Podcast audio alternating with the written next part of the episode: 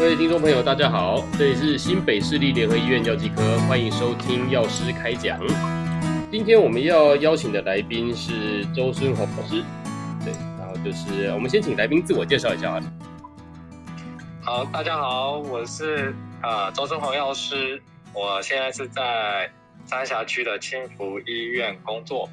那我在这边是全包啊，我负责门诊，也负责住院。然后也负责采购，也负责管理，啊，全部都一个人来。然后您有在经营自己的粉砖，对不对？自己的自媒体。对，呃，主要是 FB。哦，主要是 FB。对，哎，主要是 FB。对，那我是我的 FB 是周孙宏药师。哦，就是您的本名周药师。嗯。对对对对。嗯。好的，那今天主要要帮我们介绍鱼油，就是有关于一般民众对于鱼油的印象。不知道各位有没有吃过保健食品的鱼油？就是可能大家可能不一定知道说鱼油是吃什么的。那我们今天就请小周药师来简介一下。那首先就请就就先问一下，什么是鱼油？那鱼油是什么样的成分组成的？又吃了有什么功效？好，呃，鱼油就是从鱼来的。那我先解释一下，鱼油跟鱼肝油差别在哪里？那过去的很多人都会吃吃鱼肝油，那鱼肝油里面呢，就是有 Omega 三、Omega 七，还有维他命 D 跟维他命 A、维他命 E 这些成分。但是鱼油呢，就是把维他命 A、D、E 拿掉，然后就剩 Omega 三跟 Omega 七，这个就是鱼油。等于鱼油有点像是鱼肝油的萃取，再进一步萃取的意思，或是分离。对，好，对，对，对，对，对，对，对。哦，那吃鱼肝这些 Omega 三或是 Omega 七之类东西，吃了之后有什么样的效果？呃，我先解释一下哈，就是说有不少人会问说，吃鱼跟吃鱼油到底有什么差异？嗯，啊，我吃鱼就好了，为什么要吃鱼？它有个差异点。呃，我绝对不是说吃鱼油会比吃鱼比较好，而是说第一个是次数的差异。因为深海鱼油我们都知道，因为鱼油大部分都是来自于深海鱼，因为它里面的鱼油比较多。那我们都知道深海鱼会有污染的问题，所以现在每一周吃深海鱼不偏向每一天吃深海鱼哦，每周可能就吃个二到三次的深海鱼。我现在讲的是鱼肉哦，嗯，但是鱼油呢，因为鱼油就是做了。做了那个萃取这个动作，所以把那些重金属啊、污染物把它拿掉，所以就变成鱼油可以每天吃。那每天吃鱼油跟一周吃个两三次的鱼肉，会是一样的剂量吗？诶，差不多啊，得到剂量差不多，就是会等于每一天可以摄取到超过三百毫克的 EPA 加 DHA，是这样，所以差别在次数。第二个就是差别在于重金属或一些污染物的含量，鱼有可能会比较少，嗯，因为它是有经过那个处理的，哦，提纯或是解毒或是去除掉不必要的重金属物这样子，嗯，对对对，嗯、但但当当然了，吃吃天然的鱼肉还是最好的啦，这个还是要特别强调。哦，如果有方法的话，一个礼拜吃个两三次的深海鱼，也许跟每天吃那个胶囊鱼油，也许可以达到一样的效果的。你是这个意思？嗯，在 EPA DHA 的摄取量是一样，对，这里是一样，但是其他可能就不一样了，因为鱼肉毕竟它已经含有多的其他成分，像嗯，刚才有提到什么维他命 A、D、E，虽然都比较量比较少，可这个是吃鱼油胶囊所得不到的，嗯，它已经萃取掉了。那您刚刚提到两次了，EPA 跟 DHA 这种一这个名词，我想大部分听众朋友应该有听过，但是大概也不知道它是什么，可以帮我们解释一下吗？好，我我哎讲个顺口溜哦，EPA 跟 DHA 是属于 Omega 三，但是不等于 Omega 三就是 EPA 跟 DHA，因为很多的产品它会说它里面有 Omega 三 Omega 三。但是要注意，Omega 三不是只有 EPA 跟 DHA，它也会有其他的叫 Omega 三，比如说 ALA，它是属于植物性的，所以要先强调一点，EPA 跟 DHA 不等于 Omega 三的全部，嗯，但它们是属于 Omega 三的脂肪酸一小部分。那它们两者有差在哪里？因为对功效部分，DHA 它比较偏向于是在那个孕妇、孕妇或者是小孩子，两岁以下的小孩子。呃，给他们保保保养用的。那孕妇的保养是在哪里？就也是为了它里面的胎儿。哦、那如果两岁以下小孩子吃 DHA 呢，是为了他的脑部或者是视网膜的发育，这是 DHA 的部分。哦、那 EPA EPA 就蛮特别的。我们其实大部分药的功效其实跟 EPA 比较有关。嗯，EPA 它本身它是会被转化了，再变成前列素 E 三。那我举个例哈，我们大家都知道消炎药，消炎药，消炎药对，消炎药的机转，我在西药西药西药西药的消炎药的机转就是会直接抑制掉，抑制掉那个发炎反应里面的一个酵素叫 COX COX。C O X 一，然后达到 C O X 二，嗯，对对对。对，发炎的酵素，所以它会达到消炎的效，让发炎不要进行，然后达到消炎的效果。那 E P A 不是，E 是会变成这个发炎反应里面的一个东西，叫前列素一三，然后去调整整个发炎反应。所以消炎药是在抑制发炎反应，EPS 是在调整发炎反应，哦，最后都是要带出一个结论，就是让发炎反应降低。但是他们走的路不太一样哦，西药就是直接把它阻断，但是 EPA 是进去调整，是有人说是保养也好，或调节也好。所以如果有人想要吃鱼油，想要达到消炎、抗发炎的反应，他可能对抗发炎部分，那他就不会像消炎药那么快哦，它可能需要好几周。它是用来调整体质用的。呃最终也可以有抗发炎反应。哎，对对对，抗发炎反应不是大家所想的，就是说那一定就比如说这边痛那边痛。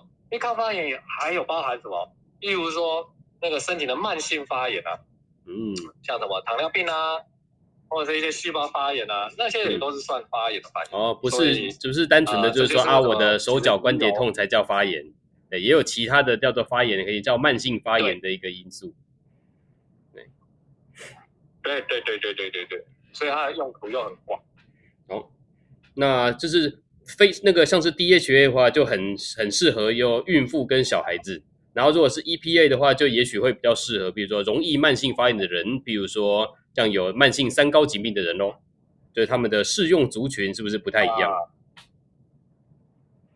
对，不过 EPA 它的它的用途其实越来越开发越来越广。现在连忧郁症也会用 EPA，忧郁症也可以用。嗯，对，然后还有那个肾脏疾病也会用 EPA，肾脏疾就是有一种那种沉积式沉积型的 IgA 的肾脏疾病也会用 EPA，但这些都是呃算是辅助了，不是主打。嗯，嗯对。那譬如说，就是鱼油有这样的功效，譬如说抗发炎也好啦，或者说那个脑部跟视网膜的健全保养也好。那我们一般民众在挑选鱼油商品的话，我有没有要注意哪些东西？譬如说刚刚讲的重金属啊之类的。好，呃，挑选的话其实有非常多要看，但是。我先念一下有哪些要看好了哈，然后我再挑几个重点来来详细解释。第一个就是它的那个它它的酸价，就是它有没有腐败，它到底有没有被氧化，这是第一个。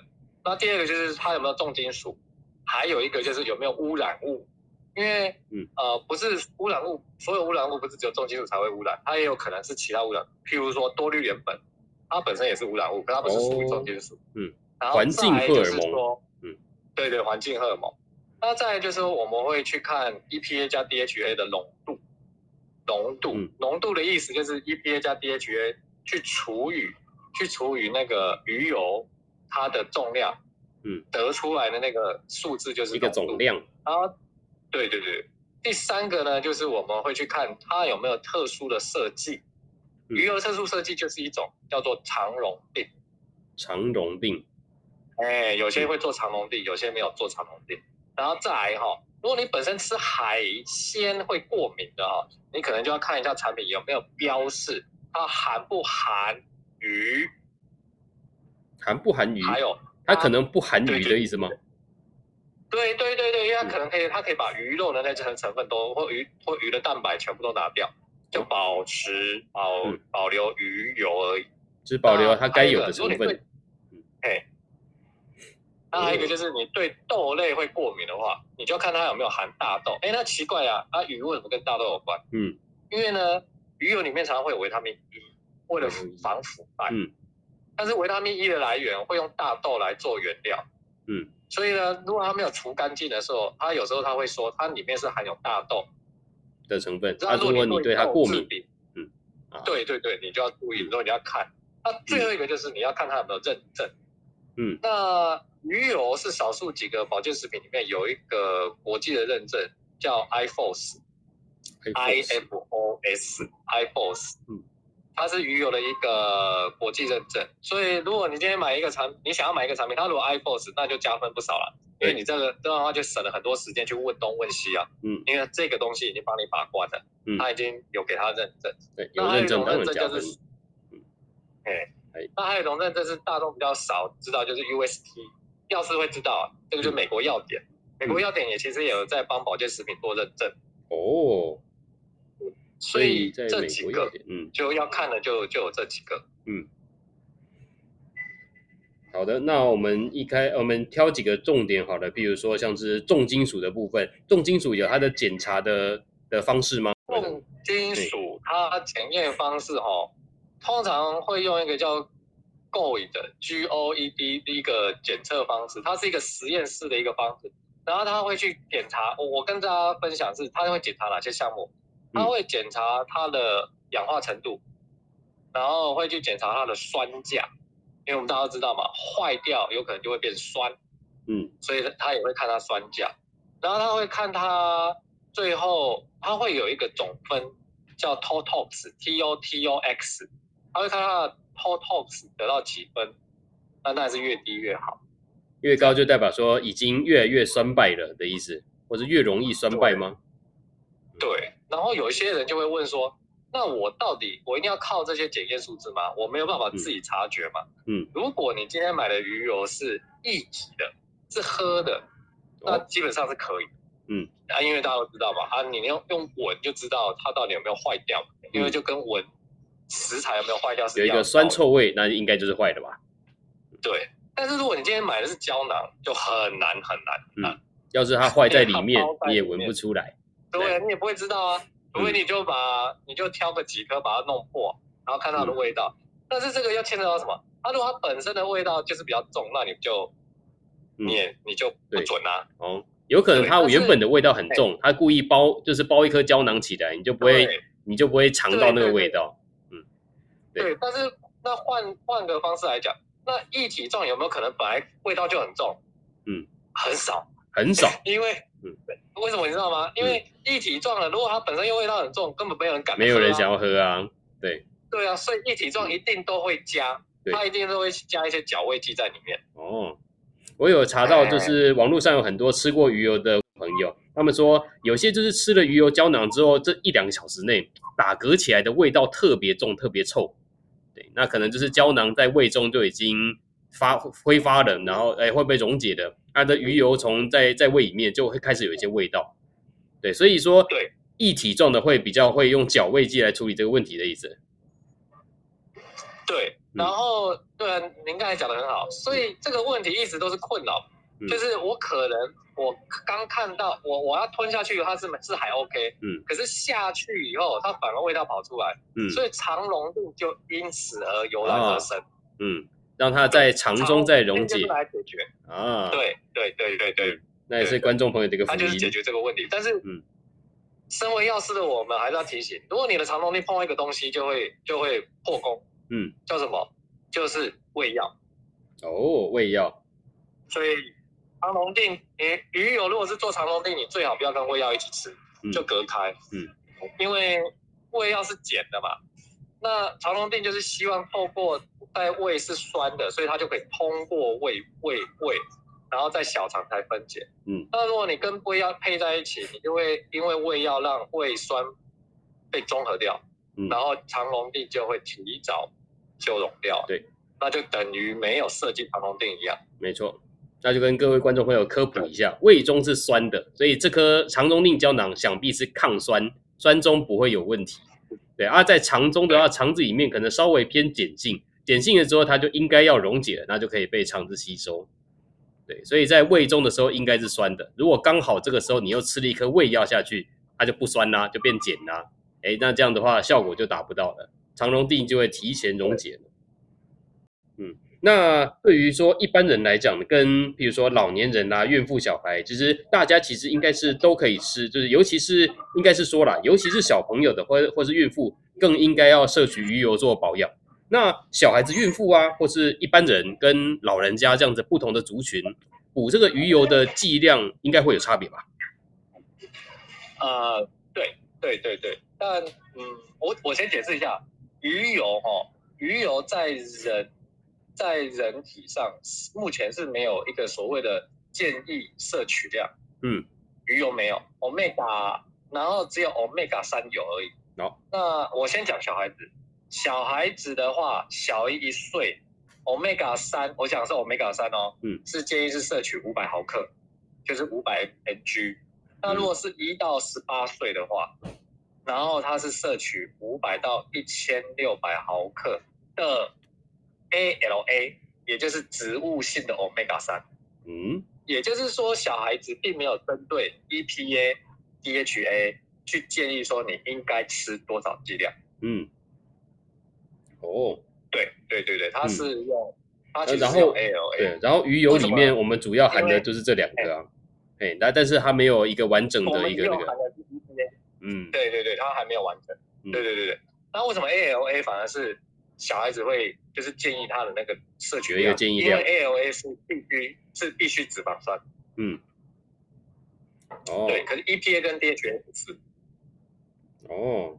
所以必须脂肪酸就是人体无法自行合成的意思吧？对对对对对对对，嗯、所以就一定要吃。然后，哎、欸，然后如果今天孕妇好，我来讲孕妇，嗯、孕妇跟哺乳呢，如果他要补充的话，就刚刚有提到，就是补充 DHA，然后是吃两百到三百毫克。所以我们看那个市面上啊，在卖给孕妇的，如果有加 DHA 的话。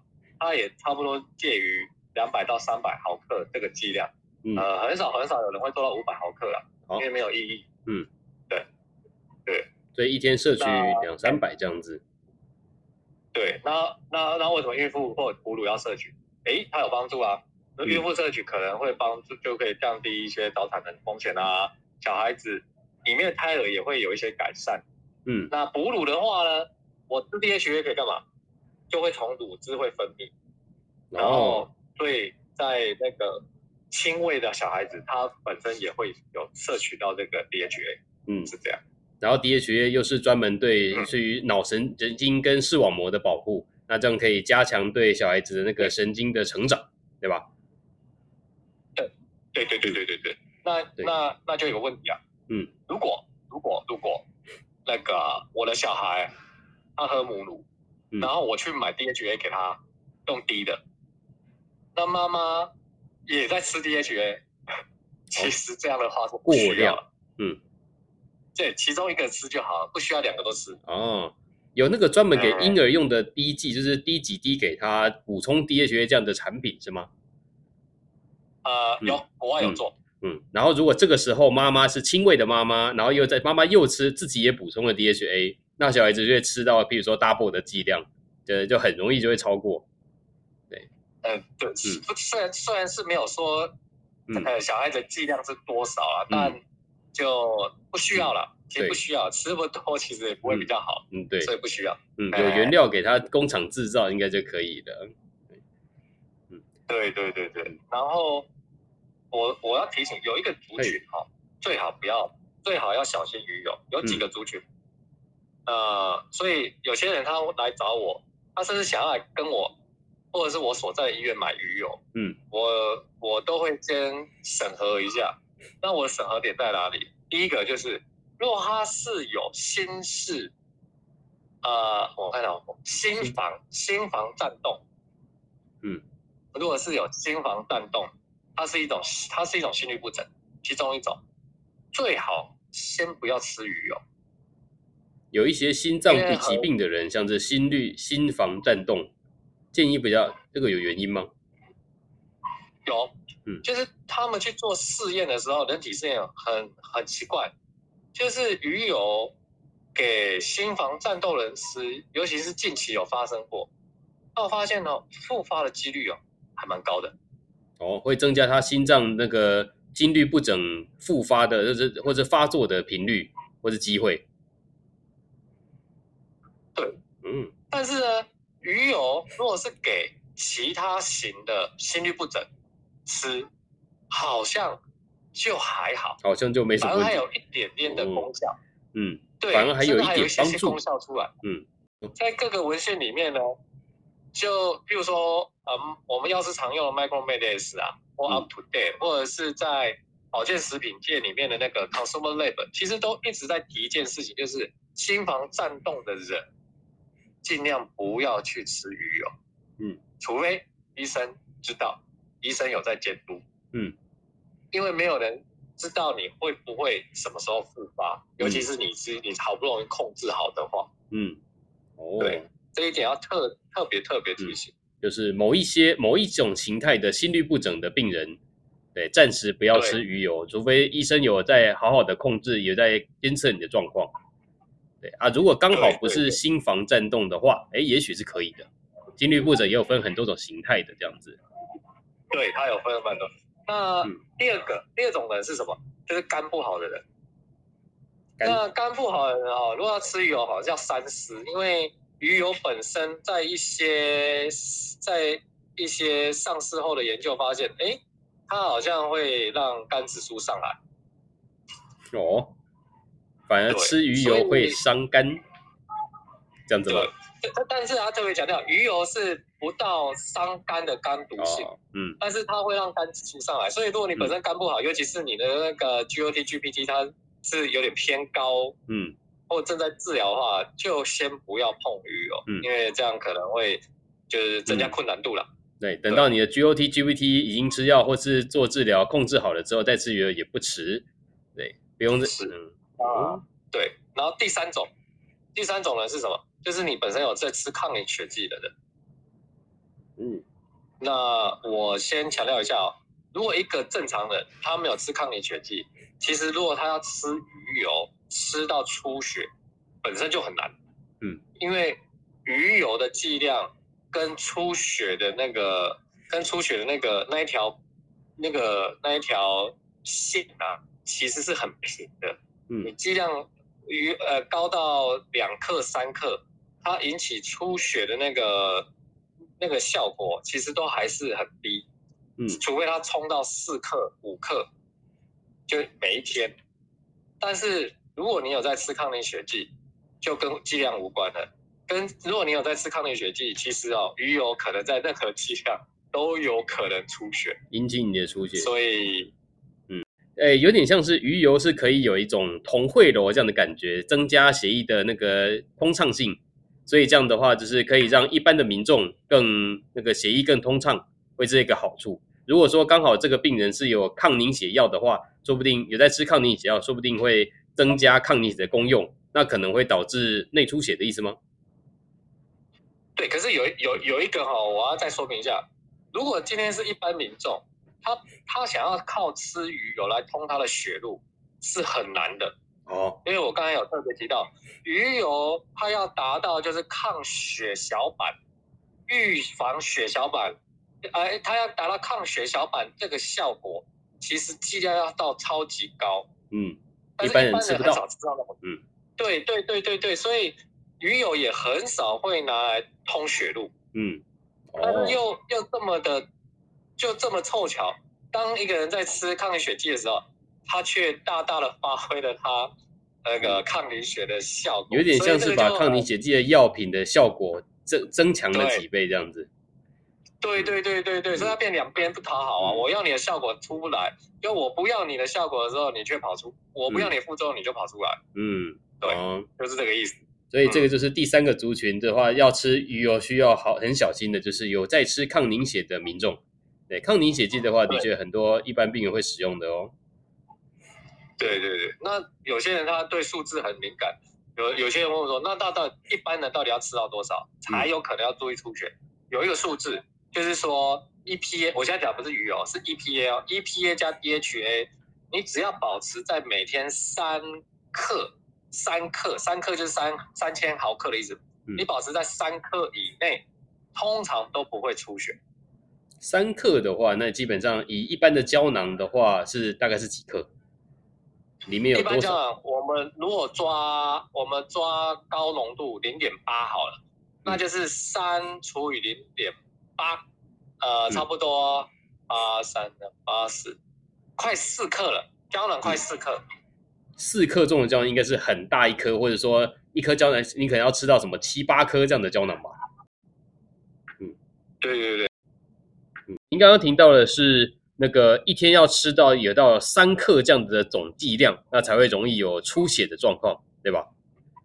那三克的话，在一般的市售的产品的话，大概是吃到也要吃到个几颗，大概七八颗。呃，啊，我举个例哈，我举两个例子。嗯，如果药品等级药品等级的那个鱼油的话，那它的浓度差不多会是零点八、零点九，嗯，浓度。所以啊，就是八十 percent 或九十 percent，所以我们这样用三去除以零点八或零点九，得出来的数字就是鱼油差不多落在三到四颗四克，嗯，就差不多了。鱼油三到四，如果它一颗一颗是做一克的鱼油，那就一天就是三到四颗。嗯，一克鱼油其实蛮蛮大一坑的啦，哎。对啊，对啊，鱼油差不多都是做很还蛮大颗的。只要不吃超过这个量，那就是比较不会有出血的风险，对吧？一般人。对，如果他本身没有那个吃抗凝血剂，对。但是如果今天他吃的是保健食品级的鱼油，啊，它可能它的浓度是属于中等，中等是多少？可能只有五十 percent 好了。也就是呢，EPA 加 DHA 不是说三克吗？嗯。那等于它的鱼油是六克，六克哦，六克的胶囊，六颗，嗯，那就是六颗啊，嗯，如果一颗一克的鱼油，那就是六颗啊，嗯，哦，但是是好事吗？其实也不见得啊，嗯，因为换个角度想，就是变成说，你如果浓度越低的鱼油，你要得到，因为我们通常要得到疗效效果哈，我们是需要 EPA 到加 DHA 要有一定的量嘛，嗯，这时候你就要吃很多颗啊，很。那这个就这个就是它坏处。那但是相对来讲，它好像也要吃很多颗才比较有可能会出血。嗯，哎，嗯，就是这样。哎，对，所以一般民众在看市面上的产品的话，你可以看它的浓度跟它的一颗里面含有多少的剂量。它可能一颗的剂量含的不是很高，对，对，那这样的话可能会吃很多颗。对，啊，如果说你觉得哎这个产品怎么那么贵啊，是因为里面的可能是。可能是药品等级的，它里面的单位浓度还是高的，一颗抵人家两颗，所以当然会贵。所以还是要看各个商品不一样而而而定哈。那一般人在吃鱼油的时候，有什么建议的使用的方式吗？比如说我要空腹吃还是饭后吃吗？哦，那个强烈建议就是要随餐，随餐就是你要饭后或者是吃饭的时候一起吃都可以。嗯，就是水，就是要有食物，嗯、有油有油脂的食物，这样是最好。哦，有油脂的食物，如果说我今天吃的比较清淡，都是清水穿烫还不行，这样子的意思吗？对，要有一点油脂。那我、嗯、我解释一下原因哈，哎、因为鱼油它的吸收是在小肠，然后它在小肠要怎么样被吸收呢？它要被胆胆汁给包起来。它被胆汁包起来，然后呢变乳化型的鱼油，这个时候呢才能够在小肠被酵素给分解成脂肪酸，然后吸收。我再讲一次哦，鱼油吸收需要靠两个东西，在小肠的胆汁跟在小肠的酵素。嗯，那吃东西是可以诱发胆汁的分泌。那如果今天是空腹吃，或者是说没有什么油脂的话，那胆汁分泌就会比较少。嗯，那这样的话，那个鱼油可能就会躺在小肠那边，然后比较不会被比较不会被酵素给分解。嗯，然后就会跟着可能就是没有被吸收就排出来了，对吧？那就吃下去就浪费了。对，它吸收就会变差，因为酵素没办法去跟它做结合，因为它没有被乳化，嗯、所以用这个道理就可以明白一件事情：国内现在还没有，国外有，国外开始有在推一种产品，叫做乳化型的鱼油，很贵，直接帮你乳化好的意思吗？对，它已经帮你乳化，它把它做的非常小。其实乳化的一种概念，如果有有人听不懂，乳化其实就是变小。变小粒子的概念，它从大分大颗变小颗，大颗变小颗，嗯，这是乳化概念，所以它直接帮你变小颗。可是这个变小颗，它外面还有一层乳化，所以它就是标榜吸收会很好，很好，嗯，是这样，所以它卖很贵，嗯，所以可以卖很贵，嗯，哦，所以如果不是这样的特特制的很贵的产品。那一般的鱼油的话，就最好是可以跟饭一起吃，而且饭也不要说什么只有清水穿烫的菜，也要有一点油脂，有油脂进去了之后，才可以促进那个胆汁，胆汁就是来乳化油脂用的。对，有这样子的话，才可以把鱼油给吸收进去，不然的话没有吸收，就是跟着被大肠排出来了。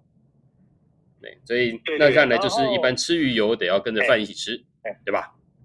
对对，然后还有另外一个概念哈，这个我之前也有也有这个错误观念跟大家分享。有人认为长龙定就是最好的鱼油，嗯，所以它非长龙地不买。因为长龙地的好处我们刚才有期有讲过，嗯，啊，就是它可以减少那个那个那个打嗝啊，有一些。打嗝有一个臭味，嗯，对。可是有一个问题啊，现在全台湾只有一个鱼油是药品等级，嘿，只有一个，其他全部都是保健食品。嗯，那药品等级跟保健食品差别就是药品等级它会去做检验，嗯，包含风扇，嗯，所以但是保健食品不会，就是风散，嗯、就是说这一颗我这一颗药丸，我我放在那个人体那个环境里面，它到底多久，有没有在一定的时间内它会变，变会散掉，因为散掉才会被吸收才可以被吸收嘛。好，对对对，可是有问题哦，因为几乎百分之九十九的产品都不是药品等级。所以它如果是做长龙病，好啦，不会有人去验。嗯，我哪知道你会不会崩散，对吧？因为没有验。好，那我要讲一个结论哦。嗯，一个长龙錠如果它设计不好的话，它它连在小肠道都不会分解。嗯，你吃长龙錠会比吃一般的鱼油还要惨。嗯，就是原原物排出的意思，对吧？对对对对对对对，所以。其实说真的，如果你没有那个特别的需求的话，比如说你不是什么胃食道逆流啊，或者是你特别怕那个胃出来的鱼腥味，嗯、其实你不用特别追求长龙錠。哦，长龙定的那个优点的话，就是就是可以那个呃，就是可以避开那个胃中的那个，一定可以避开胃中的味道。但是长龙定要是它没有做好足够的检验的话，也说不定你怎么吃就怎么出来了，有吃跟没吃一样。对啊，对少数真的是极少数才有做检验，因为它是药品等级，我才需要检验。哎，对，哇，对，就是这个道理。对，你花，而且长龙錠不便宜哦。嗯，所以你花的钱，结果你反而比买买一般的，嗯、买一般的还要效果还差，那何必呢？嗯，哎，那所以大家在买个买产品的时候，要看一下它有没有经过这样子一个长绒实验，或者说那个叫做什么风散实验。对，有风扇实验才可以被吸收嘛。对，对，对，对，对，对，对，它要在一定的时间内风散，它才有用啊。嗯。然后我另外还有查到，就是说吃鱼油的话，不能跟钙片一起吃，有这种事情吗？这 这个其实还还还还还好，我还好，我我其实看了一下理由，其实我也不太知道，好好像还好啦。嗯。钙，因为而而且钙啊，我顺便也讲一下钙钙片的。钙片除了少数的钙以外，大部分的钙片其实都要随餐服用。嗯，为了增加胃酸，嗯，然后让钙比较好吸收。嗯，所以鱼油跟钙其实会很容易会碰在一起。嗯，对，哦，对，嗯，所以倒也不一定要特别，就是说分开来使用。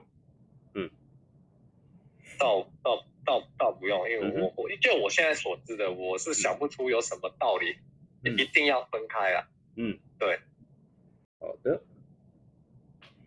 好，那我们今天非常谢谢小周药师给我们的分享。那不知道各位观听众朋友有没有还有更多的疑问的，有关于鱼油的部分，就是鱼油的话，吃完之后会有什么样的效果？对于各个一些呃族群要建议的补充的剂量，对，比如说它比较适合小孩跟孕妇，对啊，如果说一般的成年人，尤其是有在有三种特殊状况的的的种族群，要特别注意，就是说，哎，可以不一定要这么急着吃鱼油，包含那个刚刚什么的胃那个肝肝指数还是过高的等等这三种情况。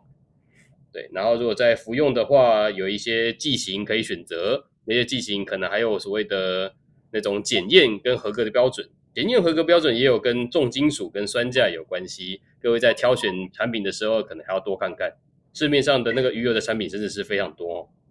对，是，对，哎，我想要补充两点。哎，好，呃，我补充两点，第一个哈、哦。